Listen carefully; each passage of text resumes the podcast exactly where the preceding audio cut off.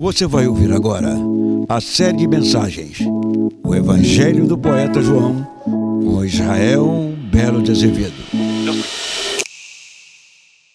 Nós estamos aqui dando sequência a uma série de exposições e aplicações ao Evangelho de João. O Evangelho diferente, o Evangelho de um poeta.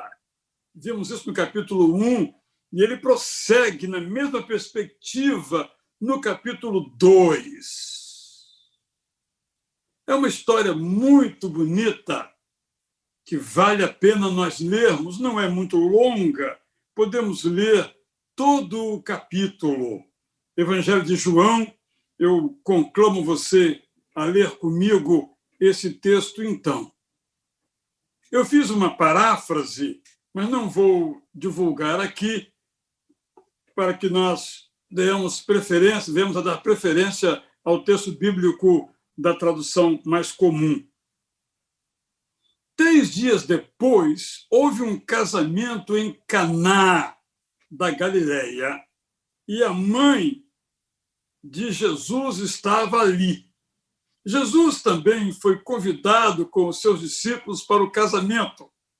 Tendo acabado o vinho, a mãe de Jesus lhe disse: Eles não têm mais vinho. Mas Jesus respondeu: Por que o Senhor está me dizendo isto? Ainda não é chegada a minha hora?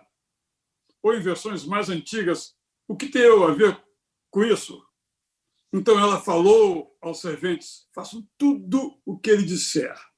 Estavam ali seis potes de pedra que os judeus usavam para as purificações, e em cada um cabiam cerca de cem litros.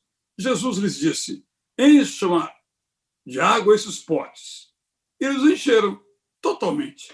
Então lhes disse: Agora tirem um pouco e levem ao responsável pela festa. Eles o fizeram.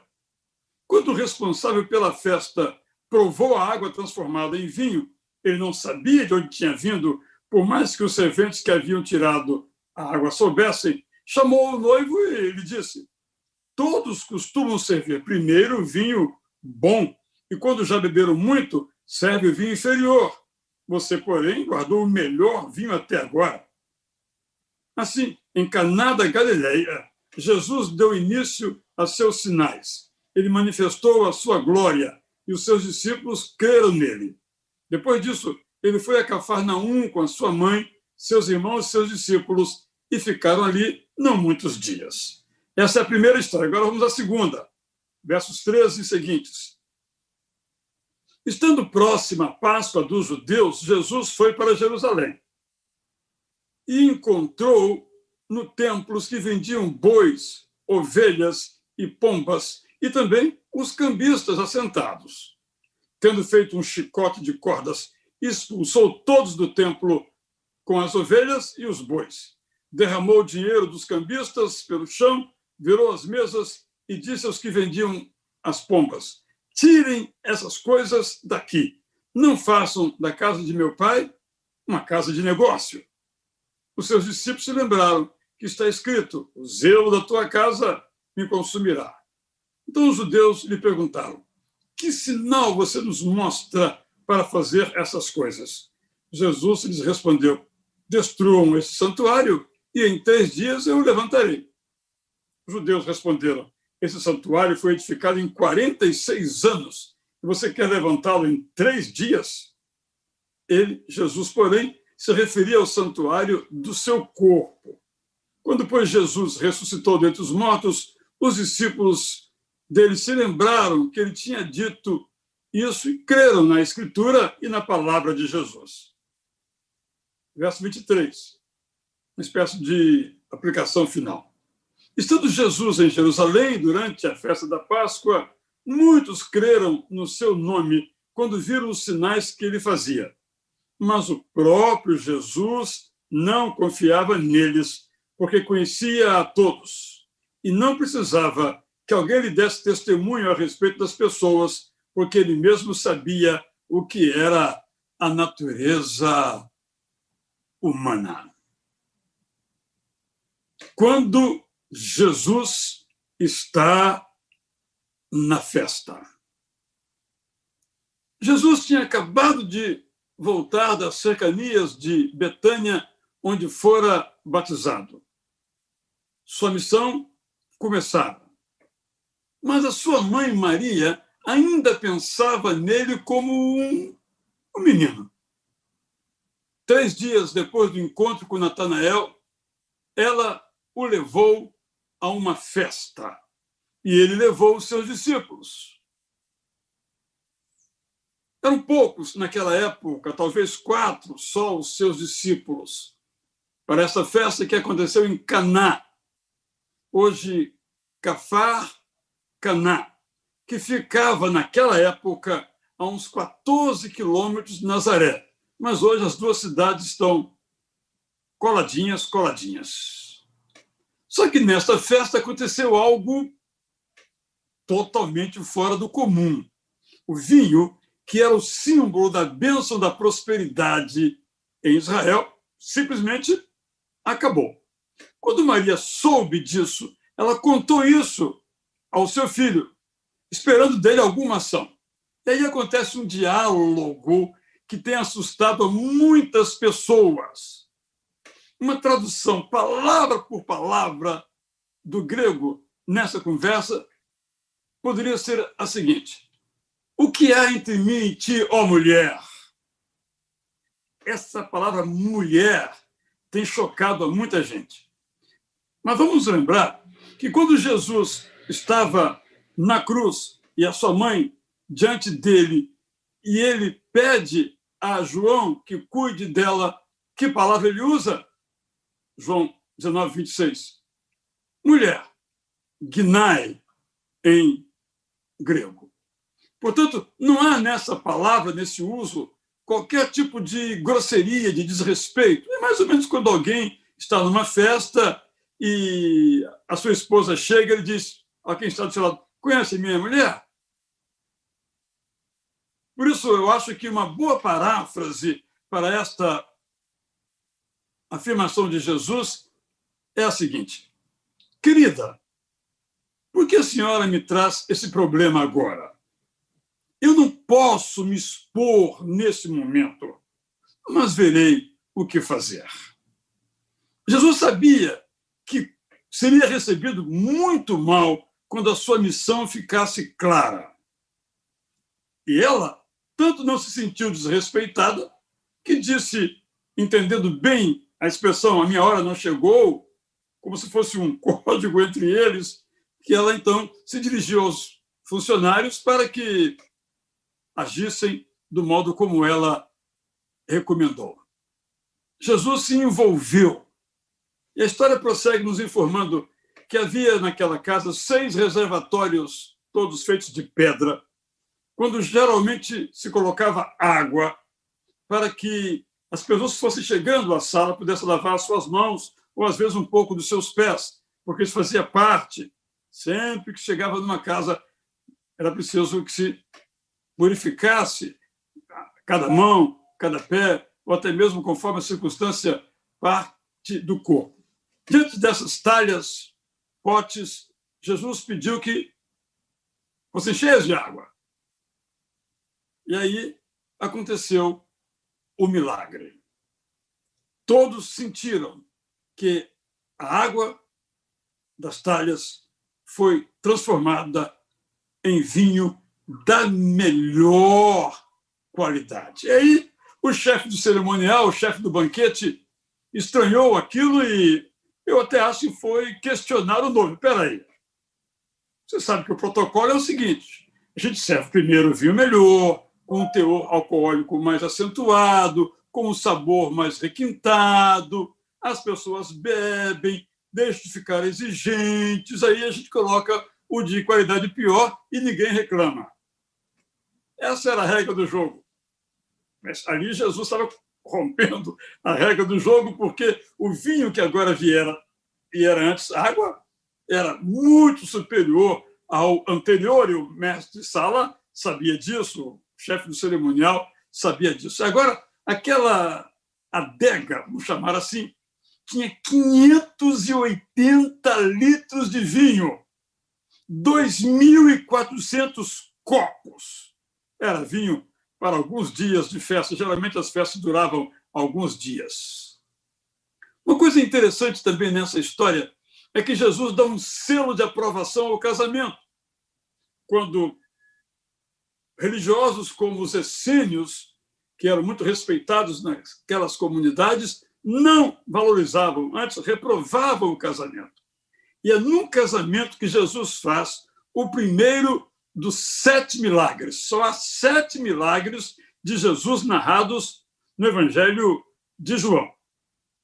Você pode pesquisar e perceber onde é que eles se encontram. Mas esse milagre, em particular, para os discípulos, foi muito importante, porque, através dele, a fé que eles tinham em Jesus se tornou mais sólida.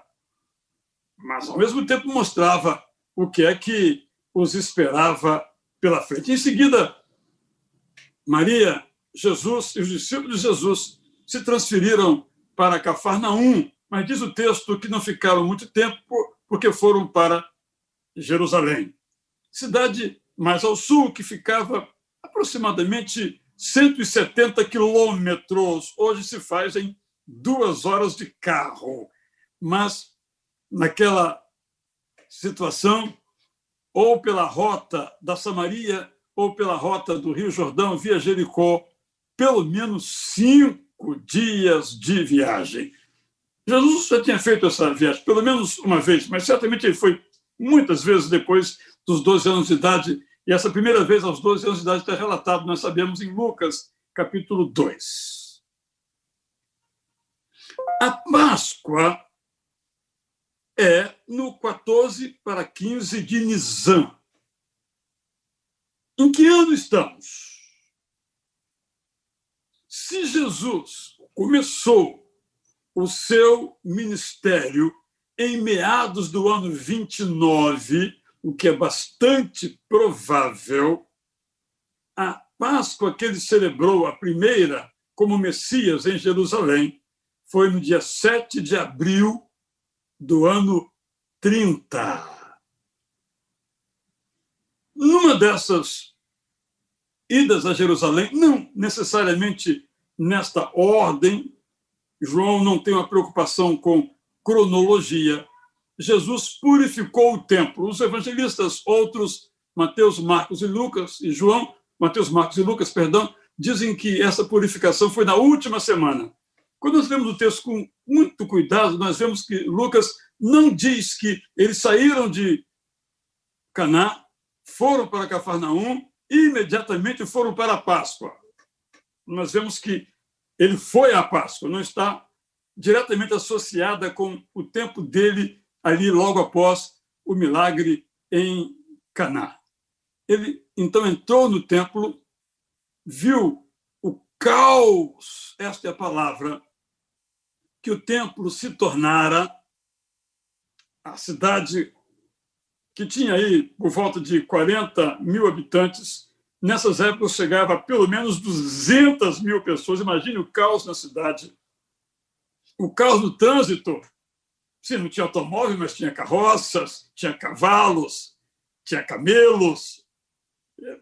E no tempo, então, o caos era total. Em lugar de respirar uma atmosfera de culto, ele respirou din-din, dinheiro, negócio. O pátio dos gentios, já menciono a importância de usar o nome desse lugar, estava cheia de vendedores, cheio de vendedores de bezerro, de ovelhas e de pombos. O lucro era enorme e quem controlava o negócio eram os sacerdotes. Além disso, no mesmo pátio dos gentios estavam os cambistas. Eles trocavam as moedas estrangeiras, romanas especialmente, cheias de efígie dos imperadores, que os judeus consideravam um sacrilégio completo.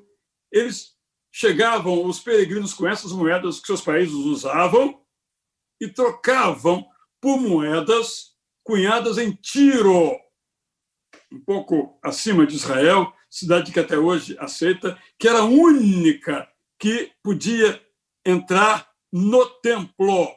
esse pátio dos gentios ficava um pouco do lado de fora, digamos assim, e nele os gentios podiam entrar. Só nele, não podiam ir para as outras áreas, que era só para judeus.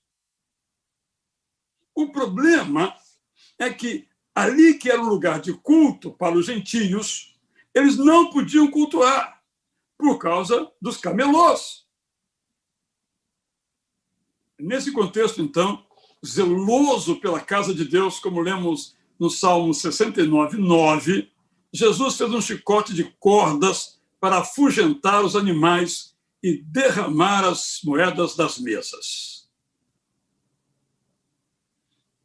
Há um autor chamado William Temple, inglês, que em 1939 escreveu, ao meu ver, as palavras mais precisas sobre este episódio. Eu vou ler na íntegra para você. É um parágrafo de várias linhas, mas vale a pena. Eu nunca encontrei síntese tão perfeita e magistral como essa de William Temple. Se depois você quiser receber, me mande uma mensagem para o WhatsApp que eu lhe mando o, a íntegra do parágrafo que eu vou ler agora. Diz então William Temple, comentando esse texto da purificação. O lugar que deveria estar voltado para a reverência apropriada à morada de Deus está entulhado com nossas ambições mundanas, com preocupações com dinheiro, com formas de arrancar o que os nossos vizinhos têm. Esse comércio nos pátios do templo era mais que uma profanação contra o lugar sagrado, era uma exploração do povo. Os sumos sacerdotes insistiam que os impostos do templo fossem pagos com moedas judaicas, não em moedas romanas estampadas com a imagem de um imperador pagão. Então, eles forneciam o serviço de câmbio, do qual uma grande comissão era deduzida para eles, os sacerdotes, que providenciaram para facilitar as coisas para os adoradores e, obviamente, visando seus próprios grandes lucros, a venda de animais necessários para o sacrifício. Essas barracas de Anás eram odiadas, mas ninguém se atrevia a atacá-las. Eles tinham aprovação da alfândega e não eram ilegais. Mas não parece que o Senhor Jesus lhes propôs qualquer compensação ao despejá-los. Foi uma cena tremenda. O Senhor Jesus domina a multidão pela justiça de sua força e pela força da sua justiça. Eu amei este parágrafo que, graças a Deus, eu pude ler nesse livro Readings in St. John's Gospel, Leituras no Evangelho de João, publicado pela editora Macmillan de Londres em 1939. Bem, o fato é que, em seguida, há um diálogo ríspido entre Jesus e aqueles que tinham a responsabilidade de guardar o templo. E aí, nesse diálogo, ele fala de um modo espiritual e os caras entendem de um modo totalmente carnal. Eu escrevi também um, um conto sobre a festa, mas eu não vou ler aqui também, mas eu posso lhe mandar por uma questão de tempo, que eu quero me ater agora, então, às lições que aprendemos com esses dois episódios. Eu fiz algumas perguntas aqui, fiz dez perguntas. Eu sei que é muito, mas eu vou ser bastante breve, porque eu quero que nós possamos formular essas perguntas para nós mesmos. Primeira pergunta: O que acontece quando nós não convidamos Jesus para a nossa festa. O vinho acaba. A alegria cessa. A frivolidade predomina. A verdadeira fraternidade é esquecida. Não deixe de convidar Jesus para a sua festa. Porque a alegria pode acabar. Segunda pergunta: O que acontece quando não contamos com Jesus em nossa festa. O vinho pode acabar. A alegria pode cessar. O desespero pode chegar. A solidão pode se manifestar. Conte com Jesus para a sua festa. Terceira pergunta. O que acontece quando nós não chamamos Jesus para a festa? Quando nós não chamamos Jesus para a festa, nós temos que inventar outra festa. De festa em festa. E seguimos vãmente, de modo vão a nossa vida, apenas frequentando festas. Festas que são insuficientes se Jesus nelas não estiver. Quarta pergunta. Diferentemente, o que acontece quando Jesus está presente na nossa festa? Ele se importa conosco. Ele se levanta para nos socorrer. Nesta festa em Caná, Jesus se revelou como aquele que se importa e nos fez lembrar o Deus que se levanta. Ele certamente estava sentado com sua mãe. Quando ela lhe diz: Meu filho, o vinho acabou, o que ele fez? Vou ler o Salmo 113, versos 5 a 9. Quem é semelhante ao Senhor nosso Deus, cujo trono está nas alturas, que se inclina para ver o que se passa no céu e sobre a terra? Ele levanta o pobre do pó e tira o necessitado do monte de lixo para o fazer sentar ao lado dos príncipes, sim, com os príncipes do seu povo. O Senhor faz com que a mulher estéril viva em família e seja alegre mãe de filhos. Digamos todos, aleluia. Eu achei que esse momento em que Jesus se levanta, ele encarna o Pai eterno se levantando para nos socorrer. Jesus, quando está presente na nossa festa, ele se importa, ele se levanta para nos socorrer. Quinto lugar, o que acontece quando Jesus participa da nossa festa? Ele se importa. Maria se importou. E Jesus nos inspira a nos importar com os outros. Eu gosto muito daquela experiência que lemos em Neemias, quando houve uma festa, porque estavam de volta a Jerusalém. Mas algumas pessoas não tinham levado comida. Foi um grande acampamento em que a Bíblia foi lida, e eles cantaram louvor, eles choraram de alegria, mas alguns ficaram em casa. Não estavam naquela festa por alguma razão, talvez doentes, talvez não podendo caminhar, talvez por alguma outra razão. E Neemias diz: Olha, beleza, agora peguem porções que vocês trouxeram e compartilhem com os que não vieram, porque talvez não tivessem comida para trazer. Nenhuma festa pode ser uma alienação em que nós não nos importemos com aquilo que os outros também necessitam. Sexta pergunta: o que acontece quando olhamos para Jesus durante a nossa festa? Que às vezes estamos tão envolvidos com o folguedo dela, o prazer dela, que nos esquecemos de olhar para Jesus. Quando ele chama aqueles funcionários e diz: encham as talhas, eles olharam para Jesus. O que aconteceu? Jesus transformou água em vinho, a realidade amarga em grande alegria. Jesus fez o inesperado. Nem Maria sabia o que ele ia fazer. Nenhum discípulo dele sabia o que ele ia fazer. Aqueles garçons não sabiam o que ele ia fazer. Jesus age conforme a sua bondade e soberania, muitas vezes fora dos nossos quadradinhos, e nos restitui a alegria. Sétima pergunta.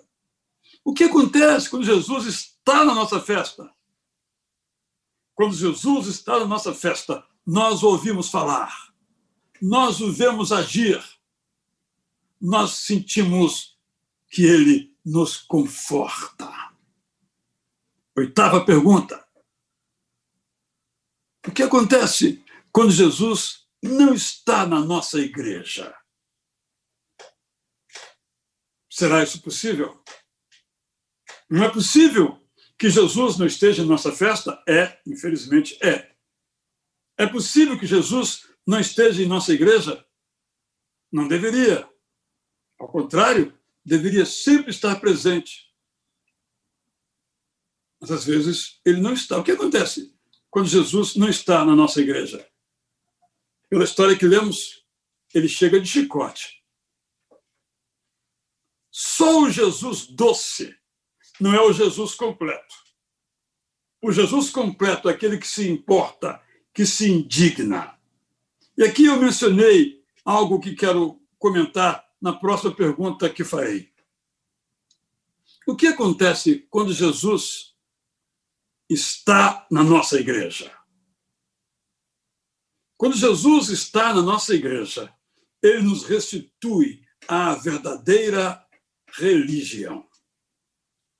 O pátio dos gentios, onde os gentios, isto é, os não-judeus, podiam chegar e cultuar, deixou de ser um lugar de culto, porque virou tão somente um mercado, com um conjunto de barracas de anás. Muitas vezes, nossas igrejas viram balcões de negócios. Muitas vezes, nós vamos à igreja apenas em busca daquilo que Jesus pode nos dar ou achamos que possa nos dar. Nós, como igreja, igreja que sou eu, que é você, temos que nos perguntar se Jesus está na nossa igreja. Porque se estiver, vai nos restituir à religião verdadeira, a religião de Jesus. Décima pergunta. O que acontece quando fazemos o que Jesus nos diz para fazer? Ele disse: encham as talhas de água. Eu, se fosse garçom ali, diria: peraí, água, ninguém está bebendo água. Está todo mundo tomando vinho. O vinho acabou. E o filho de Maria vem aqui dizer para enchermos as talhas de água. Eles ouviram a Jesus. Fazer milagres é com Jesus é da vontade boa, soberana e perfeita dele. Mas ouvir a Jesus é comigo, é com você.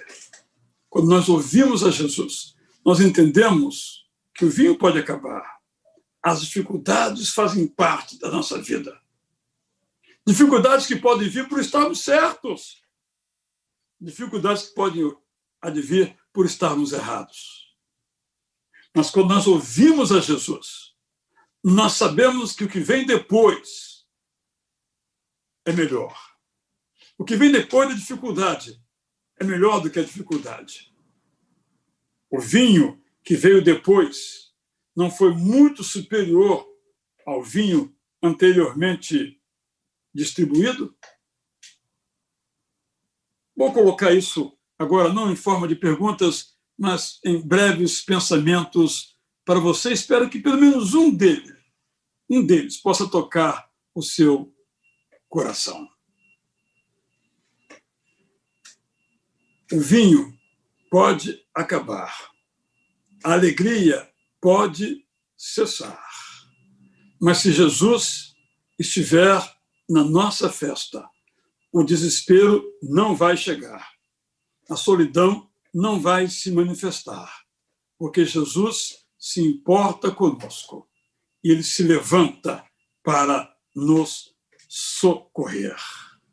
Se Jesus estiver na nossa festa, nós vamos nos inspirar a nos importar com os outros. Se Jesus estiver na nossa festa, ele vai transformar água em vinho. Ele vai nos restituir a alegria. ele vai fazer o inesperado. Ele vai fazer o milagre que a vontade dele não a nossa determinar. Se Jesus estiver em nossa festa e nós ouvirmos, nós veremos como ele faz o que nós nunca sequer podemos imaginar. Se Jesus estiver na nossa igreja, ele vai nos restituir a verdadeira religião. Se Jesus estiver na nossa igreja, nós vamos entender que, embora possamos passar por dificuldades, o vinho que vem depois é de uva, não de água. O vinho que vem depois é muito melhor do que o vinho anterior. A vida que nós viveremos será muito superior à vida que nós vivíamos. Aqueles discípulos, então, ali, creram. Jesus começou a fazer com seus discípulos uma transformação. Transformação que Art Jordan, na sua música, captou bem. Jesus Cristo mudou o modo de viver daqueles discípulos. Eu fico encantado com essa realidade, porque se não fosse Jesus na vida de Pedro, nunca ouviríamos este nome. Se não fosse Jesus na vida de André, nunca ouviríamos este nome. Se não fosse Jesus na vida de Filipe, nós nunca ouviríamos este nome. Se não fosse Jesus na vida de Natanael, Bartolomeu, nós nunca ouviríamos este nome. Porque Jesus mudou o viver deles. As vidas deles passaram a ter sentido porque eles estavam na festa com Jesus, o modo de ser deles foi totalmente alterado. Até aquele momento, eles só ouviam canções cheias de ilusões, porque as festas estão cheias de ilusões. Mas agora, quando viram Jesus transformando água em vinho, eles falavam a toda a gente que a sua vida agora era diferente. Eu espero que isso seja uma verdade para você.